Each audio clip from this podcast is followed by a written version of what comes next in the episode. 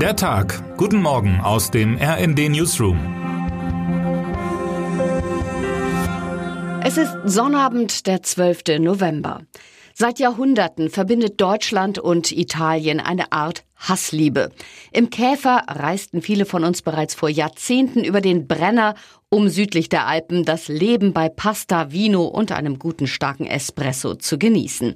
Im Gegenzug wurden vor allem in den 60er Jahren Menschen aus Sizilien, Kalabrien und Neapel nach Deutschland gelockt, um hier vor allem in Fabriken zu arbeiten.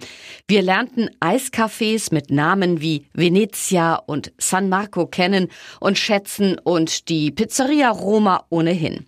Und bei manchen oder mancher setzte sich mit der Zeit sogar die Einsicht durch, dass auf einen echten Cappuccino alles andere als Sahne gehört. Italien und Deutschland gingen eine ganz besondere Beziehung ein. Manche nennen es Hassliebe, doch das trifft bei den meisten ganz und gar nicht zu. Es ist vielmehr echte Liebe. Nun aber schütteln die Deutschen einmal mehr den Kopf über die politischen Zustände in Rom. Und dort wiederum hat man genug von den ewigen Besserwissern in Berlin, wie RND-Italien-Korrespondent Dominik Straub in seiner Beobachtung der Beziehung zwischen Deutschen und Italienern schreibt. In der ewigen Stadt wurde erst kürzlich die 68. Nachkriegsregierung gebildet. Und es ist kein schönes Schauspiel. Forza Italia-Chef Silvio Berlusconi erzählte von 20 Flaschen Wodka, die er von seinem Freund Wladimir Putin zum 86. Geburtstag erhalten habe.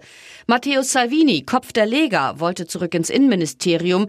Die neue Regierungschefin Giorgia Meloni musste den beiden Signori erklären, dass sie nicht erpressbar sei.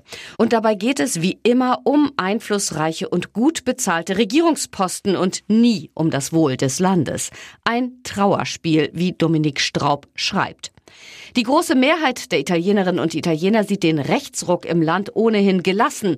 Zwar hat der Wahlsieg der Rechten im September auch viele Bürgerinnen und Bürger in Italien konsterniert, aber die vorherrschende Meinung lautet, Sie haben die Wahlen gewonnen, also lasst sie erstmal regieren. Lange wird die zerstrittene Koalition aus Meloni, Salvini und Berlusconi ohnehin nicht halten.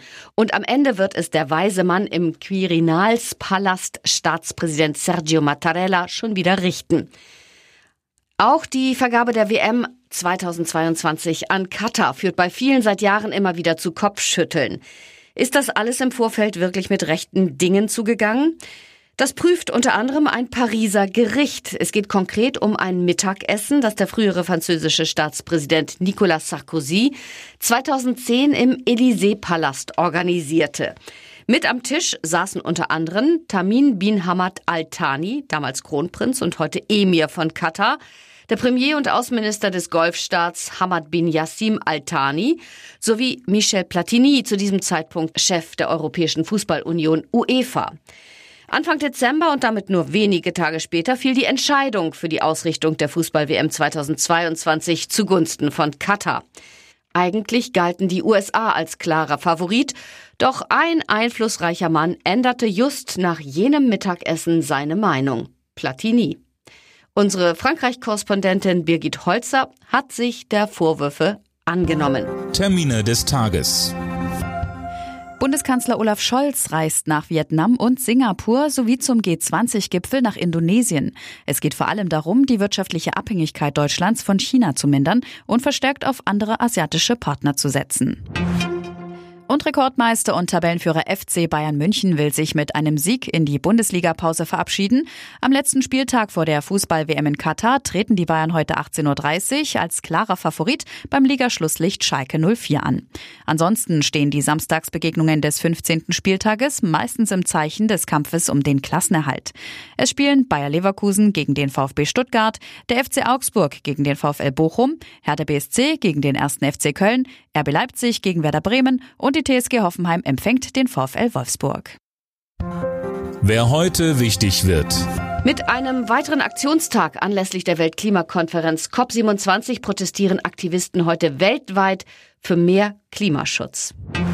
Und jetzt wünschen wir Ihnen einen guten Start in den Tag und in das Wochenende.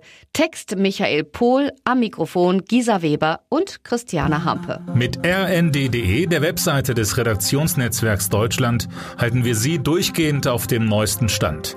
Alle Artikel aus diesem Newsletter finden Sie immer auf rnd.de slash der Tag.